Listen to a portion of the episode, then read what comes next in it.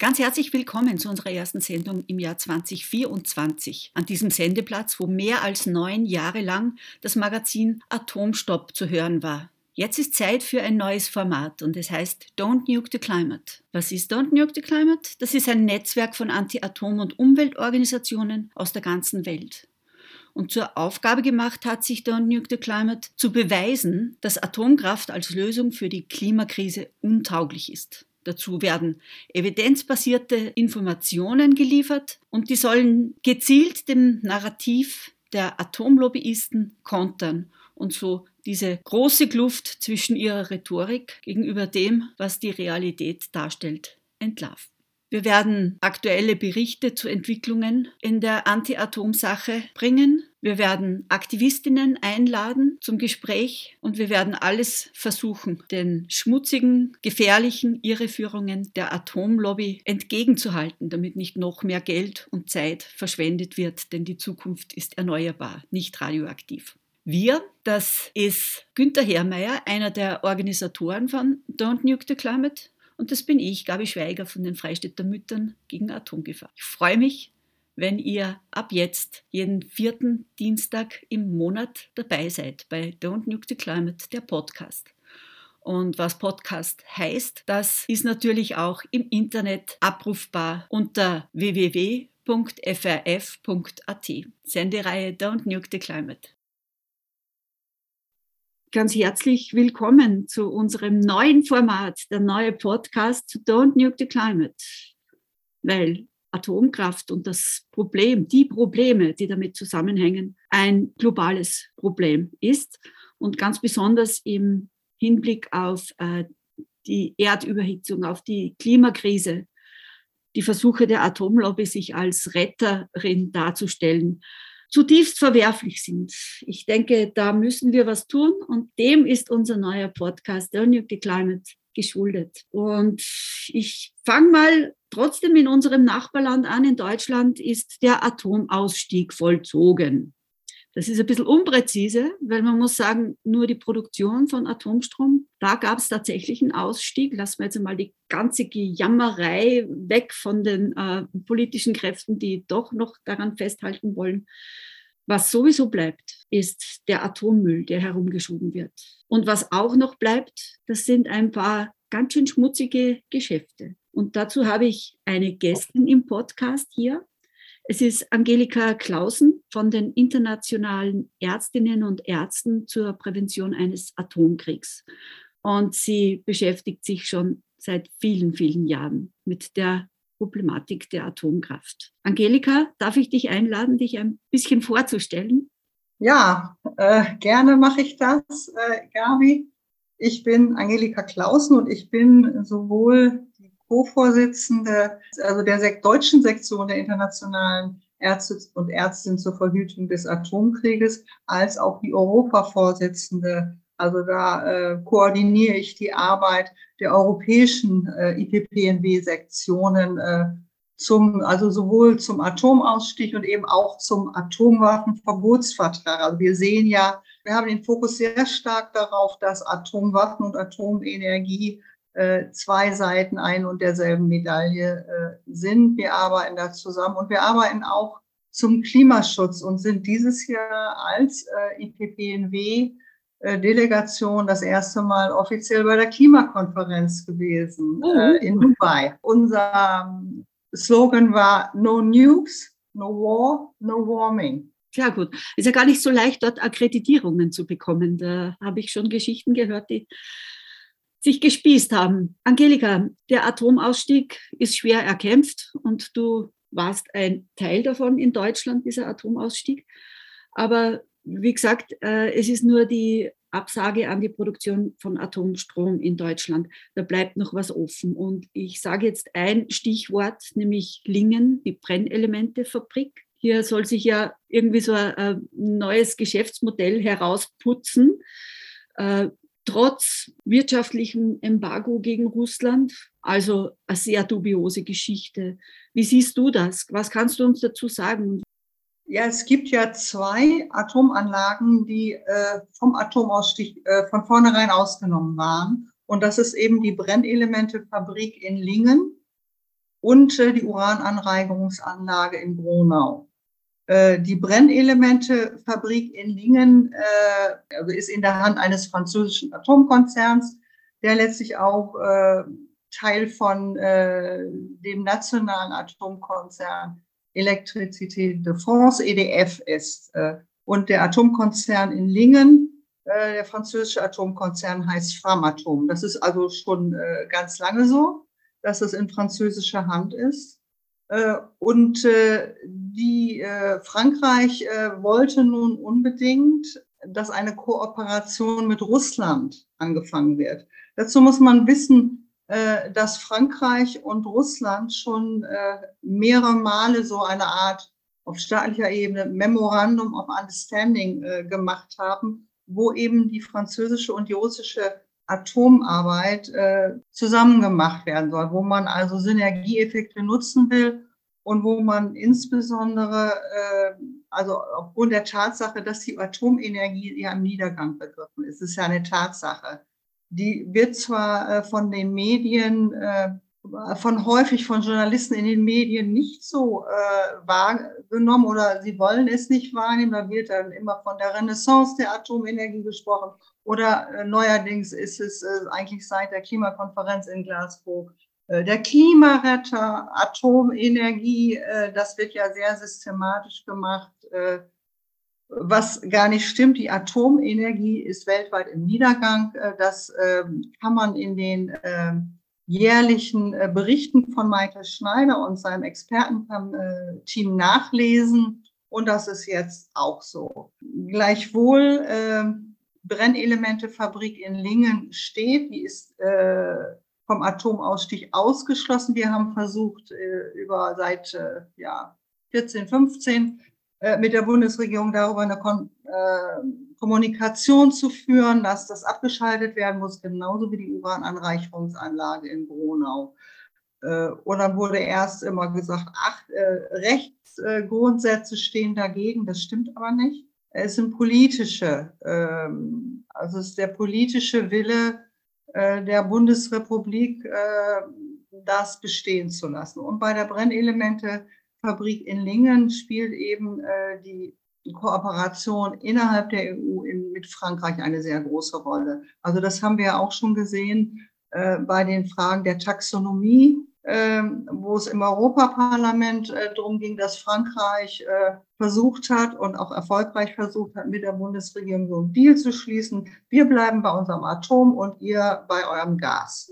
Äh, das, das war irgendwie so der Deal. Und diese Brennelementefabrik in Lingen, eben im Eigentum von Framatom, da kamen letztes Jahr sehr konkrete Pläne, dass ein Joint Venture zwischen Framatom und Rosatom, Rosatom muss ich sagen, äh, geplant war. Und das sollte erstmal in Deutschland beim Kartellamt angemeldet werden. Und dann haben äh, Framatom und Rosatom, die ja sowieso schon äh, diese Zusammenarbeit machen wollen. Die haben das dann in Frankreich gemacht. Die haben ein Joint Venture in Frankreich gemacht.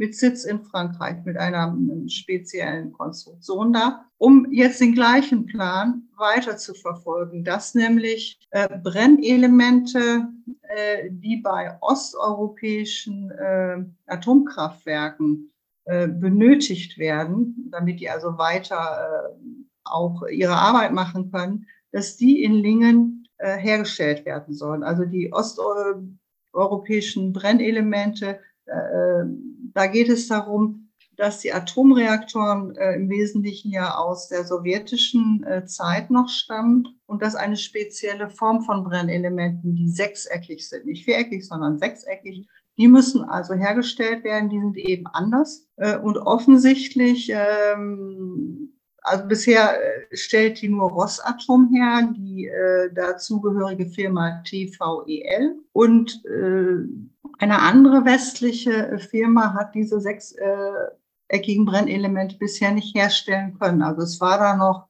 Westinghouse, der amerikanische Konzern Westinghouse, hatte äh, dann nun äh, das versucht. Die haben eine Brennelementefabrik in Schweden äh, und äh, die haben versucht, diese, diese Brennelemente herzustellen. Das ist irgendwie nicht so richtig gelungen. Technisch, technologisch. Ihnen ist es gelungen, also der Firma Westinghouse Brennelemente herzustellen bei der äh, Reihe VWRR heißen die, glaube ich, die mhm. sowjetischen mhm. Atomreaktoren.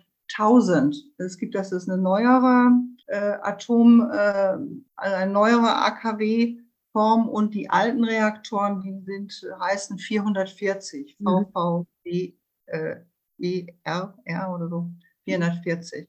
Und in Osteuropa sind also diese alten Reaktoren, das äh, handelt sich insbesondere äh, also um äh, Bulgarien, um Slowenien, um Tschechien, um Slowakei, um Ungarn und um Schweden auch. Ähm, und äh, es geht natürlich kommerziell darum, dass jetzt Framatom, äh, was ja also als Teil von EDF ungeheuren Schuldenberg hat von, ich glaube, 65 Milliarden, die wollen natürlich ihr Geschäft dann weitermachen, äh, auch aus, ähm, ja, aus äh, Gewinnstreben heraus und äh, weil sie überhaupt weiter im Atomgeschäft bleiben wollen. Und äh, deshalb sollen die jetzt diese sechseckigen Brennelemente sollen in Lingen hergestellt werden. Und dazu muss die Anlage in Lingen erweitert werden, mhm. ähm, damit man das schafft. Und äh, dieser äh, dieser Antrag ist inzwischen gestellt worden auf Erweiterung und da haben wir erwirkt, äh, dass es eine Bürgerbeteiligung gibt äh, bei der Erweiterung, dass man also Einwendungen erheben kann. Da wurden die Unterschriftenlisten Anfang Januar ausgelegt vom niedersächsischen Umweltministerium. Da kann man bis Mitte Februar ungefähr kann man noch Einwendungen erheben. Da haben wir also eine Kampagne aufgebaut mit den die Atominitiativen in Lingen, in, äh, also das ganze Bündnis auch äh, in Nordrhein-Westfalen, was sich um Lingen und äh, um Münster, also Sofa Münster, äh, so äh, herum gebildet hat. Äh, und natürlich auch die Anti-Atom-Gruppe in, in Gronau, also gegen die, die, auch gegen die Anreicherungsanlage natürlich protestieren und äh, ausgestrahlt äh, ist mit in der ganzen Kampagne drin als große Organisation und die IPPNW ist damit drin und wir sammeln bundesweit eben Einwendungen jetzt. Und wir haben, äh, um dem Ganzen nochmal also Druck zu geben, um auch mehr in der Presse und in der Öffentlichkeit zu kommen, haben wir dann schon im letzten Jahr diese Demonstration äh, geplant, die gestern stattgefunden hat, äh, haben Presse, eine Pressekonferenz ähm, gegeben. Das war vor, äh, vor gut einer Woche in Hannover. Also das gehörte ja zu Niedersachsenling. Das hat ganz gut geklappt. Also wir haben relativ viel Presse äh, bekommen. Es ist Aufmerksamkeit dadurch äh, geschafft worden. Auch ähm, äh, nicht nur Printmedien, auch äh, also Fernsehen war da und äh, Gestern in Lingen zum Beispiel war, äh, war auch ein Fernsehsender, Report Mainz da und noch Panorama von ARD. Also da haben wir doch äh, einen, ja, einen großen Druck schon aufgebaut. Mhm. Und dass wir dadurch eben auch äh, für uns viel leichter ist, diese Unterschriften zu sammeln, worauf dann ja auch wieder reagiert werden muss.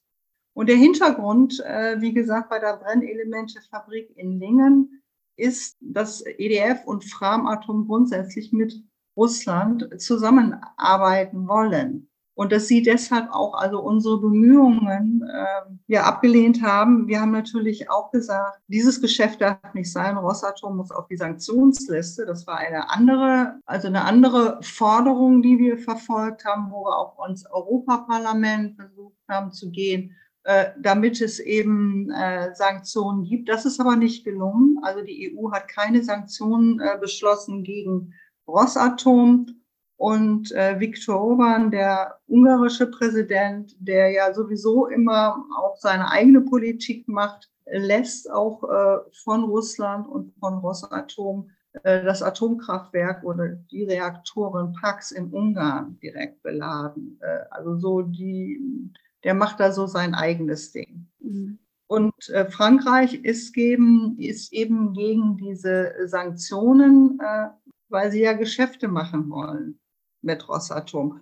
Man muss sich das so vorstellen, auch Rosatom ist äh, ein weltweiter Konzern, der weltweit tätig ist, um also so mit so einem geopolitischen Hintergrund eben Atomkraftwerke und Atomtechnologie weltweit installieren mhm. äh, zu können und zu wollen. Und ein Kontinent, wo sie sehr aktiv sind, ist Afrika, äh, mit verschiedenen afrikanischen Ländern da äh, auch äh, zu versuchen, dass dort Atomkraftwerke gebaut werden. Mhm. Die IPPNW hatte äh, letztes Jahr in Mombasa in Kenia ihren Weltkongress. Und wir haben äh, anlässlich des Weltkongresses haben wir eben das Thema Atomenergie äh, in Afrika und die Arbeit von Rosatom da und die Propaganda von Rosatom, aber auch von, äh, von westlichen äh, Pro-Atom-Gremien haben wir aufgegriffen und hatten dort äh, Wladimir Sliviak eingeladen. Der ähm, ist, hat den alternativen Nobelpreis äh, gewonnen, führt er also für seine Organisation, die in Russland äh, gegen Atom und gegen Kohle, also eine ganz aktive, äh, schon alte Umweltorganisation, die sehr, sehr gut arbeitet. Den haben wir mit im Boot. Der war gestern in Lingen auch dabei, hat eine Rede gehalten. Wir hatten ihn eingeladen äh, zu dem Kongress nach Mombasa und hatten auch äh, Makoma Lekalakala eingeladen. Das ist eine südafrikanische Anti-Atom-Aktivistin, die und sie hat zusammen mit äh, Wladimir Sliviak äh, einen Atomreaktor in Südafrika verhindert. Die haben also natürlich mit vielen Umweltgruppen in Südafrika selber, äh, mit Menschenrechtsorganisationen und das ist ihnen gelungen, äh, dass damals, das ist schon einige Jahre her, die Regierung eben keinen zweiten Atomreaktor in Südafrika bauen mhm. konnte. Und wir hatten auch äh, beim Weltkongress Aktivisten aus Tansania dabei, die sich gegen äh, den Uranbergbau in Tansania äh, einsetzen. Rosatom hat, ist es inzwischen gelungen, die, dieses Gebiet, wo der Uranbergbau in Tansania stattfinden soll, äh, also praktisch unter seine Kontrolle zu bekommen. Mhm. Das sind jetzt nur so äh, zwei Beispiele, um auch so diese internationale Wirkung ein bisschen zu zeigen. Es gibt zahlreiche andere Beispiele. Es ist nicht das einzige. Rosatom macht auch in der Türkei zum Beispiel, bauen die das Atomkraftwerk ja. in Akkuyu. Es liegt uns ja ein bisschen näher. Aber diese, ich finde, diese weltweite äh, Blick ist auch wichtig. Äh, äh, dass wir eben sehen, das sind äh, Dinge, wenn wir hier Erfolge erreichen und wenn wir hier was stoppen können, das äh, bedeutet ganz viel auch für die Anti-Atom-Bewegung und die ist ja mit der Klimabewegung verbunden weltweit. Und das ist ganz wichtig, unser, unser Kampf, unser Einsatz, wirklich diese Anlage jetzt hier zu verhindern. Mhm. Und ich finde, wenn uns das mit dem Atomausstieg, also den Atomkraftwerken gelungen ist, dann machen wir das natürlich jetzt weiter und dann können wir das doch auch, ähm, äh, was die Brennelemente Verblingen äh, betrifft, machen. Und wir sind da hartnäckig, wir lassen nicht locker. Wir machen weiter und wir sind guter Dinge, weil das einfach so skandalös ist. Man muss sich vorstellen, dass äh, der Rosatom und der Chef von Rosatom, die sind mit dem äh, mit der sowjetischen, äh, mit der russischen Regierung und mit dem russischen Geheimdienst natürlich verbandelt, sehr, sehr eng verbandelt. Mhm. Wenn man sich das dann vorstellt, also so wie äh, Rosatom das AKW Saporizhia ja in seine, äh, unter seine Kontrolle gebracht hat und unter sein Eigentum, so würde ja auch Rosatom äh, im europäischen Markt über verschiedenste äh, Wege versuchen, auf die europäische äh, Atompolitik Einfluss zu gewinnen. Und ja, es reicht für den genau. Widerstand, den wir jetzt schon unter in manchen europäischen Ländern haben, mit dem wir zu tun haben, wo es eben etliche Länder gibt, die nicht aussteigen wollen aus der Atomenergie. Da brauchen wir jetzt nicht auch noch Russland äh, und äh, dessen langen geopolitischen Arm, äh, um hier äh, zu seinen Gunsten eben den Markt zu beeinflussen.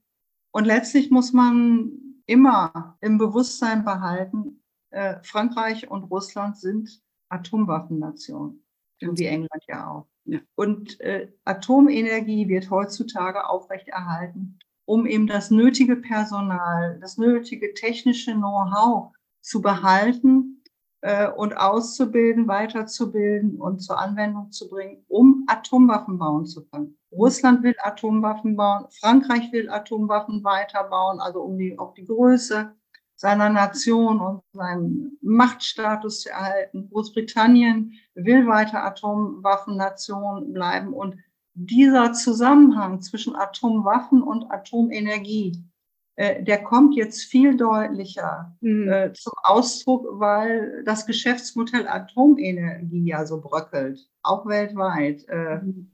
Und da müssen wir eben auf diesen Zusammenhang viel, viel deutlicher hinweisen und auch immer für den Atomwaffenverbotsvertrag werben und kämpfen und uns einsetzen. Und das ist ja, äh, danke an Österreich, das ist ja wirklich äh, ein super gelungenes Beispiel österreichischer UN-Diplomatie auf der UN-Ebene, äh, eben mit der Friedensbewegung weltweit in Süd und in Nord. Also, dass äh, uns das gemeinsam gelungen ist, den Atomwaffenverbotsvertrag überhaupt ins Leben zu rufen, dass er eben auch, äh, dass er wirksam ist, dass immer neue Länder dazukommen. Das haben wir, mir fällt der Name dieses wunderbaren österreichischen Diplomaten gerade nicht ein. Äh, vielleicht fällt er mir später noch ein. Ich habe ihn auch auf Konferenzen kennengelernt und das ist ein eine hervorragende, eine warmherzige Person äh, und äh, der kann mit, mit ganz verschiedenen Gruppen umgehen.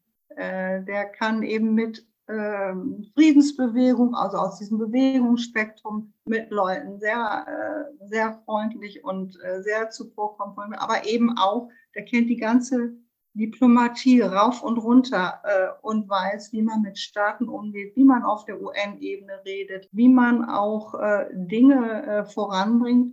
Und das macht er aus seinem Herzen heraus. Das merkt man, wenn man ihn kennengelernt hat. Ich weiß nicht, wie, ich komme gerade nicht drauf, es ist schade. Ich finde ihn nämlich wirklich großartig. Alexander Quent heißt er. Schön. Ja, das ist Alex, genau, jetzt fällt es mir ein. Alexander Quent ist dieser wunderbare österreichische Diplomat. Äh, Angelika, noch einmal ganz kurz, äh, was, was ich so ein bisschen rausgelesen habe, soll ja die Produktion dieser speziellen äh, Brennstäbe, die es eben bisher nur aus Russland gibt, die Westinghouse-Geschichte ist ja gescheitert. Am Beispiel Temelin konnten wir das ja gut sehen. Da wurde ja Westinghouse-Brennstoff eingeführt und hat einfach versagt. Also an diesem Beispiel weiß man es ja. Die Argumentation, dass man äh, den Brennstoff für osteuropäische AKWs jetzt in Europa selber produziert, um unabhängig von Russland zu werden, aber gleichzeitig die Russen ins Boot holt, um das, weiß ich nicht, das Know-how zu lernen. Wie glaubwürdig ist das denn? Ja, gar nicht. Äh, aber das fällt einem ja nicht so schnell auf. Also wenn man nicht wirklich in der Materie drinsteckt, dann durchschaut man dieses Greenwashing nicht oder wie wir das mhm. jetzt auch Atomwashing oder wie wollen wir es jetzt nennen. Äh, man äh, durchschaut das ja gar nicht. Ne? Das sagen ja auch im Europaparlament. Ich habe mir da manchmal so Diskussionen auch angehört, die über Zoom dann nachvollziehbar waren. Die durchschauen das nicht und äh, sagen dann eben, ach, das kommt jetzt von Frankreich und äh, das ist jetzt sauber, weil es Frankreich ist. Und äh, wir sind endlich weg aus der Abhängigkeit äh, von Russland. Das wollten wir ja schon lange. Und da wird eben äh, mit dem Begriff Abhängigkeit gesprochen. Und was aber äh, es bedeutet, wenn Rosatom mit Framatom diese Brennelemente macht, dass wir dann eben nicht mehr abhängig sind, dass wir auch das äh, der deutsche Staat letztlich nicht mehr souverän handeln kann. Wir haben das äh, im Bereich Gas erlebt, äh, als äh, letztes Jahr äh, plötzlich äh, die Bundesbürgerinnen und Bürger erfuhren, äh, dass Gazprom ja auch Reserven, dass sie im Eigentum von Gazprom waren. Und dann musste das Wirtschaftsministerium Gazprom auf deutschem Boden enteignen. Das ist ja auch schon mal ein Schritt. Das gehörte, äh, die entsprechende Firma hatte diese Gasspeicher in das Eigentum von Gazprom gegeben. Und wenn ich mir das jetzt vorstelle, dass irgendwelche Teile ähm, es dann nicht nur um Spionage gehen könnte bei der Zusammenarbeit, sondern auch um irgendwelche Teile oder äh, von äh, dem Eigentum äh, da der äh, Brennelementefabrik und dass sie oder dass sie über äh, über äh, wirtschaftliche Konstruktion dann Einfluss haben auf die Politik, was da gemacht werden soll. das will und kann ich mir nicht vorstellen. Und in mhm. dem kann man also da auch äh, souverän zu bleiben, das ist ja. wichtig. Und ich denke auch, Souveränität gilt auch gegenüber Frankreich. Deutschland hat keine Atomwaffen äh, und Deutschland braucht keine Atomwaffen. Frankreich hat Atomwaffen und will weiter Atomwaffen. Aber wir müssen auch in Bezug auf Atomwaffen und den Atomwaffenverbotsvertrag, wo wir ja fordern, äh, da soll Deutschland beitreten, muss Deutschland seine Souveränität behalten. Mhm. Wir sitzen hier bei der ersten Ausgabe des neuen Podcasts zu Don't Nuke the Climate, weil Atomkraft und ihre Problematik eine weltweite Problematik ist, haben wir uns diesem internationalen Bündnis angeschlossen. Don't Nuke the Climate gibt es überall weltweit, auf allen Kontinenten. Und heute bei mir zu Gast ist Angelika Klausen von IPPNW, den Internationalen Ärztinnen und Ärzten zur Verhütung eines Atomkriegs. Wir haben jetzt gerade gesprochen über die Brennelementefabrik in Lingen, die jetzt absurderweise gemeinsam mit der französischen Framatome und der russischen Rosatom dazu äh, erweitert werden soll, um Osteuropa, osteuropäische AKWs von russischem Brennstoff, der nötig ist, unabhängig zu machen. Also absurder geht's nicht. Aber es gibt noch, wie immer bei Atomkraft, da ist viel Absurdes dabei. Es gibt auch noch eine andere Entwicklung. Da gibt es in Jülich, einem Forschungszentrum, wo noch irgendwie übrig gebliebene Altlasten Atommüll lagern. Die sollen jetzt nach Ahaus geführt werden. Und dazu gab es schon Probe, Castor-Transporte. Jülich. Angelika, darf ich dich bitten, das nochmal kurz zu um, umreißen, was, da, was es damit auf sich hat? Ja, in äh, Jülich äh, steht äh, ein Forschung, ist ein Forschungszentrum und die haben früher einen äh, Kugelhaufenreaktor, als wurde dann Forschungsreaktor äh, genannt, äh, äh, dort äh, gemacht und da ist Atommüll entstanden. Und dieser Atommüll aus dem Kugelhaufenreaktor, äh, der hat immer im Garten dieser Forschungs, ich sag mal so Garten, also aber gleich in, an dem Gelände gelagert und auch nicht besonders äh, gut, so gut geschützt, aber ein bisschen schon. Und der soll eben jetzt nach Aarhus gebracht werden, weil das Forschungszentrum, äh, das will jetzt atomfrei werden. Die wollen sich mit anderen Forschungsaufgaben beschäftigen. Und äh, da soll also dieser schmutzige, dieser Atommüll, der ja nicht so angenehm ist oder zumindestens äh, in, im Verständnis von vielen Menschen unangenehm und gefährlich sein kann, der soll da nicht mehr im Garten rumliegen. Sage ich mal ein bisschen despektierlich. Und der soll eben in das äh, Atommülllager nach Aarhus äh, gebracht werden. Äh, es handelt sich um 152 äh, Kastoren, die dorthin gebracht werden sollen. Und äh, in Aarhus gibt es auch eine Anti-Atom-Bewegung, die sich schon lange gegen Atommüll und das Zwischenlager dort äh, gewährt haben. Und äh, die äh, sagen jetzt gemeinsam mit uns, wir denken, dass der äh, Atommüll erstmal in Jülich verbleiben sollte, da äh, direkt an der Atomanlage. Jeder Atomtransport ist gefährlich. Wir müssen den Atommüll nicht durch die Republik karren. Wir müssen sowieso äh, das Endlager in Deutschland finden. Da müssen wir uns darauf vorbereiten. Das ist ja so, wir können ja nicht so tun, als wäre das nicht so. Das ist mhm. einfach eine Tatsache. Und da kann man jetzt auch warten. Da muss man den Müll nicht durch die Republik karren. Und auch nicht äh, 152 Kastoren. Das ist ja dann auch äh, ja. keine Kleinigkeit. Und das äh, Forschungszentrum selber äh, will also dieses saubere Image jetzt äh, sich aufbauen, was ja so schwierig ist mit dem Atommüll da im Garten. Und deshalb muss der unbedingt weg. Also früher wurde argumentiert, äh, der muss weg, weil das Gelände nicht erdbebensicher ist. Das ist aber so. Das wurde inzwischen festgestellt, äh, dass der da auch weiter lagern könnte.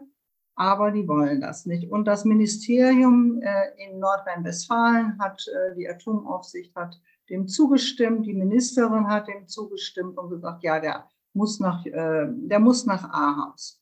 Diese Castor-Transporte, die müssen sein. Oder hat vor kurzem äh, ein Probetransport stattgefunden mit einem leeren Castor, um zu zeigen, das geht irgendwie alles. Äh. Und äh, jetzt soll eben, jetzt sollen eben demnächst also schrittweise diese, immer wieder diese Transport, diese Transporte nach Ahaus laufen. Mhm. Das ist so die, die Fakten und die Datenlage. Und wir sagen, nein, keine unnötigen Transporte. Ja. Jeder Transport ist gefährlich. Das soll in Jülich bleiben. Gerade jetzt, wo nochmal bestätigt wurde, also vom Bundesum, also eine Institution des Bundesumweltministeriums, dass dieses, äh, war das Lager schon erdbebensicher. Wir haben kein Erdbeben zu befürchten. Naja. Apropos Ministerium, ihr von IPBNW verhandelt ja auch mit der Politik. Und ihr hattet doch einen Gesprächstermin kürzlich, was diese Genehmigungen betrifft für Transporte. Darfst du uns da schon Ergebnisse oder irgendetwas erzählen dazu, wie das so verlaufen ist? Beziehungsweise auch ein bisschen vielleicht über die, die, die Kompetenzverteilung. Wer sagt hier, wer gibt hier zum Beispiel oder wer könnte hier grünes Licht geben? Oder was muss vorher noch an äh, Umweltverträglichkeitsüberprüfungen äh, stattfinden in Deutschland, um solche Schritte überhaupt umsetzen zu können? Also grundsätzlich äh, ist äh, das in Deutschland äh, mit äh, der Atomaufsicht so geregelt, dass das letztlich äh, der Bund das an die Länder weitergibt und dass jede, jedes Land, Bundesland eben eine eigene Atomaufsicht hat und die müssen alles das kontrollieren, was in Sachen Atom in dem Bundesland irgendwie so passiert. Also einschließlich auch der Katastrophenschutzpläne und so. Mhm. Es gibt schon auch, äh, es gibt schon auch die Bundesbehörde äh, im Rahmen äh, des Bundesumweltministeriums und der Katastrophenschutzbehörde, die das dann zusammenfassen. Also es ist nicht so, dass es jetzt alles nur auf der Länderebene einzeln ist. Aber äh, die unmittelbare Kompetenz ist erstmal auf der Landesebene und die müssen das dann weiter äh, an den Bund geben. Und wir hatten so ein ähm, Gespräch mit der Fachaufsicht von Nordrhein-Westfalen, denn das Atommülllager Ahaus, das liegt in Nordrhein-Westfalen, äh, und die andere äh, Atomanlage, die weiterhin äh, in Deutschland auch nach dem Atomausstieg noch existiert, ist ja die Urananreicherungsanlage in Gronau. Die ist äh, eben auch in Nordrhein-Westfalen. Äh, die Brennelementefabrik in Lingen liegt in einem anderen Bundesland, äh, das ist Niedersachsen. Ja, und wir haben äh, über äh, mit wir haben, wurden also eingeladen vom Ministerium äh, und von der entsprechenden Atomaufsicht und den Fachleuten dort uns auszutauschen und unsere Fragen, wir hatten einen riesen Fragenkatalog gemacht äh, und die wollten das dann, waren dann schon bereit, darauf auch Antworten zu geben äh, und im direkten Gespräch, was ja erstmal positiv ist, äh, dass also auch so eine Behörde sagt, okay, wir setzen uns eben auch mit den Atomenergiekritikern auseinander und wir äh, wollen auch das Fachgespräch suchen. Ähm, und das, das finde ich schon, das finde ich schon positiv. Also das bedeutet auch, äh, dass äh, verschiedene Verbände in Deutschland, äh, die eben sich kritisch gegenüber Atomenergie da verhalten und da auch Expertise angesammelt haben, dass sie schon ernst genommen werden. Also dass man auch sagt, man will schon mit denen reden. Also ich bin früher auch bei Gesprächen in Niedersachsen dabei gewesen, bei dem Umweltministerium, da ist es schon auch so, äh, das ist erstmal positiv äh, zu sagen. Und was mich sehr bei dem Gespräch, äh, ja, wie soll ich das sagen, war ich überrascht. Ich war, nein, ich war nicht überrascht, ich war entsetzt. Ich war entsetzt darüber, dass, also wie das ganze Problem um Atomenergie, Atommüll aber auch äh, Gefahren, äh, Schutz so in so einem Kästchen denken und Kästchen handeln, äh, so, ähm, ja, so aufgeteilt ist. Äh, das, äh, das hat mich extrem erschrocken. Ähm, und äh, das kriegt man ja manchmal auch in anderen Bereichen mit. Also dieses Kästchen handeln. Äh, damit wird ja rechtlich äh, dann festgestellt, dieses Ministerium oder diese Fachaufsicht und diese Fachleute sind zuständig für das Kästchen A, aber nicht mehr für das Kästchen B, was mhm. da eigentlich auch noch zugehört. Mhm. Und das Kästchen C und so weiter. und äh, ich war 2016 schon, 16 schon mal bei einem solchen Gespräch dabei. Ich habe in Nordrhein-Westfalen äh, bis jetzt keine, keine, keine überordnete, übergeordnete Leitung äh, erlebt. Okay, es das gibt. In, es das habe ich in Niedersachsen zum Beispiel schon. Okay. Es gibt auch keine, keine, keine Kästchenaufsicht, die, die, das, äh, die das koordiniert, wenn du diese Metapher jetzt verwendet hast, dieses Kästchendenken, es gibt niemand, es gibt keinen Kästchenhausmeister, der das verwaltet. Kästchenhausmeister.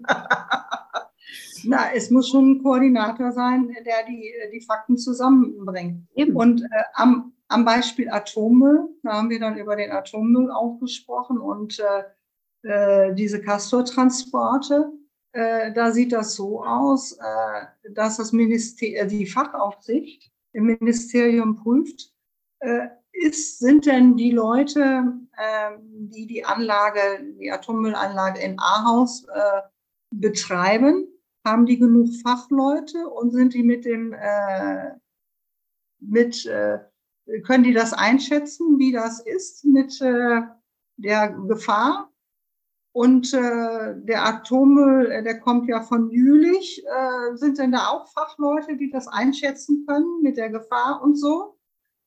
Und wenn dann die Tatsache gegeben ist, dass auf beiden Seiten ja, also da, wo der Müll äh, losgeht und wo er dann ankommt, dass da Fachleute sitzen, äh, die das äh, Know-how haben, was ja stimmt, also das kann man nicht bestreiten, äh, dann kann es ja losgehen. Also das Minister auf sich selber muss dann nicht noch, äh, die muss dann nicht noch eingreifen. Und das wird dann, äh, wird dann so genehmigt, also bei diesen Transporten. Äh, und äh, dann ist das Innenministerium dran mit der Polizei. Mhm. Also die Polizei muss ja, äh, ist ja ausführendes Organ des Innenministeriums. Mhm.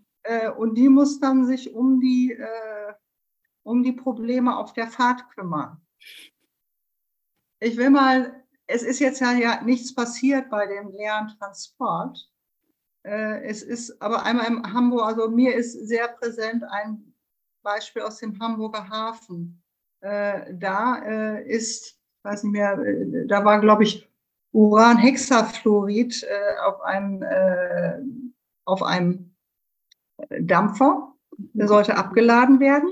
Und dann begann das Schiff aus, ich weiß nicht mehr aus welchem Grund, es begann äh, zu, zu brennen.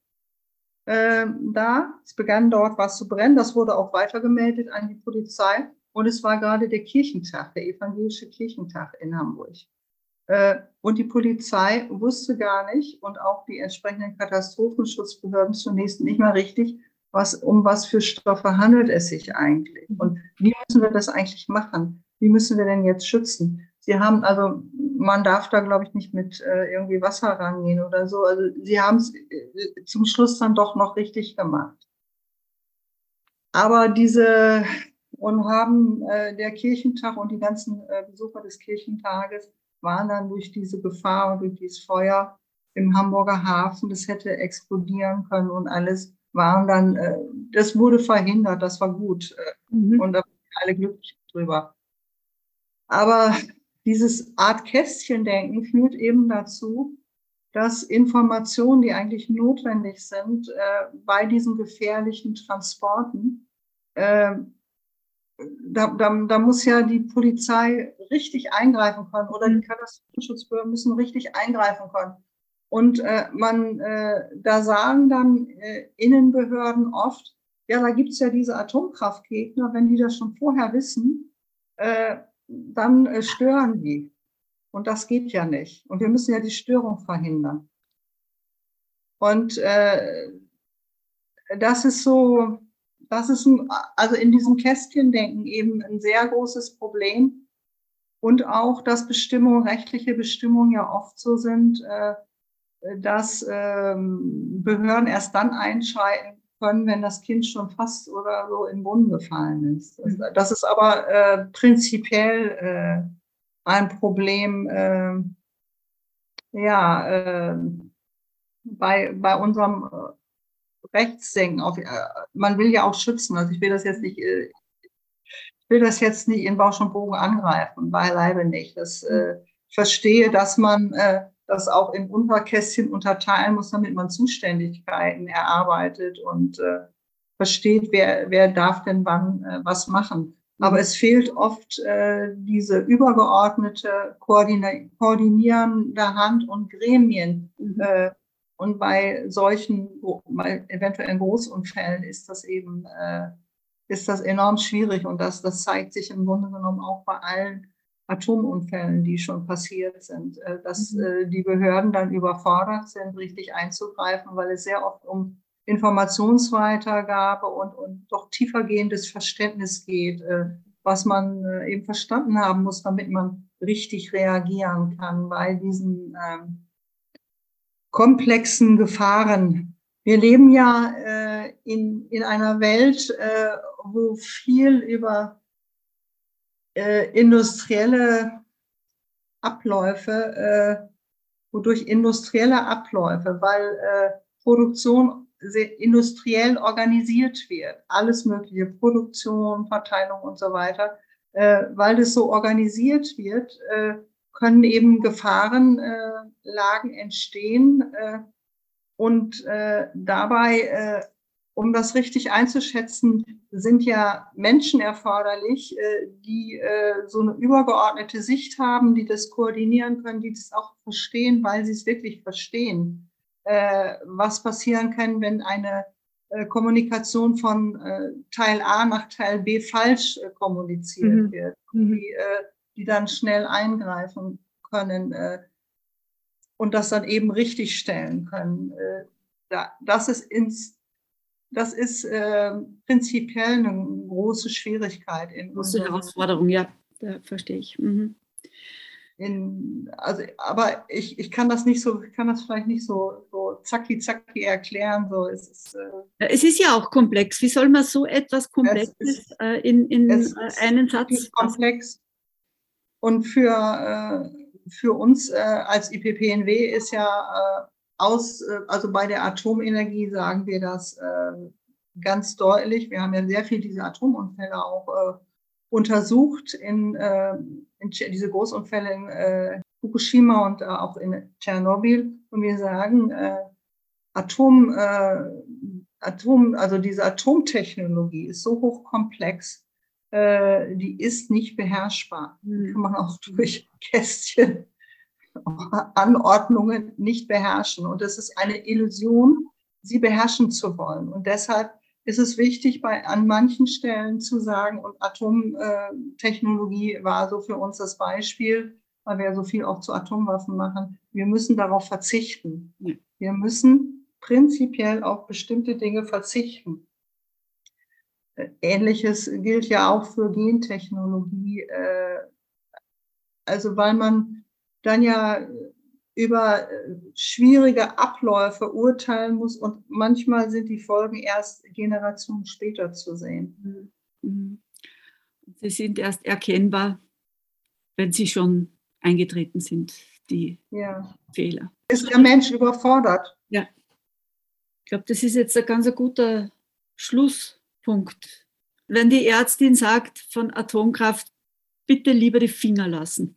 Dann ja. eigentlich ein Auftrag. Angelika, ich danke dir recht herzlich für das Gespräch, für die mhm. vielen Informationen jetzt aus Sicht einer deutschen, aber doch auch international arbeitenden Atomkritikerin, Gegnerin.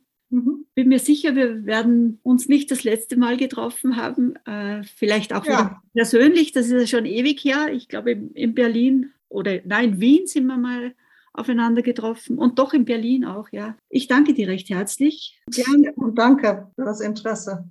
Don't Nuke the Climate. Zu Gast war heute Angelika Klausen von den internationalen Ärztinnen und Ärzten zur Verhütung eines Atomkrieges. Ja, und eine Webseite gibt es natürlich auch zu Don't Nuke the Climate. Die einfachste Möglichkeit ist, in die Suchmaschine Don't Nuke the Climate einzugeben oder auch nur die Abkürzung DNTC. Und dort findet ihr viele, viele Informationen von rund um den Erdball zur Anti-Atom-Sache. Dort findet ihr Geschichten und Neuigkeiten und Möglichkeiten zu Aktivitäten. Und natürlich könnt ihr dort auch Kontakt mit uns aufnehmen. Per E-Mail geht das ganz einfach. Bedanke mich sehr fürs Zuhören bei unserer ersten Sendung und freue mich, wenn ihr auch in Zukunft immer wieder mal vorbeischaut bei Don't Nuke the Climate, der Podcast. Verabschiede mich bis zum nächsten Mal. Gabi Schweiger von den Freistädter Müttern gegen Atomgefahr.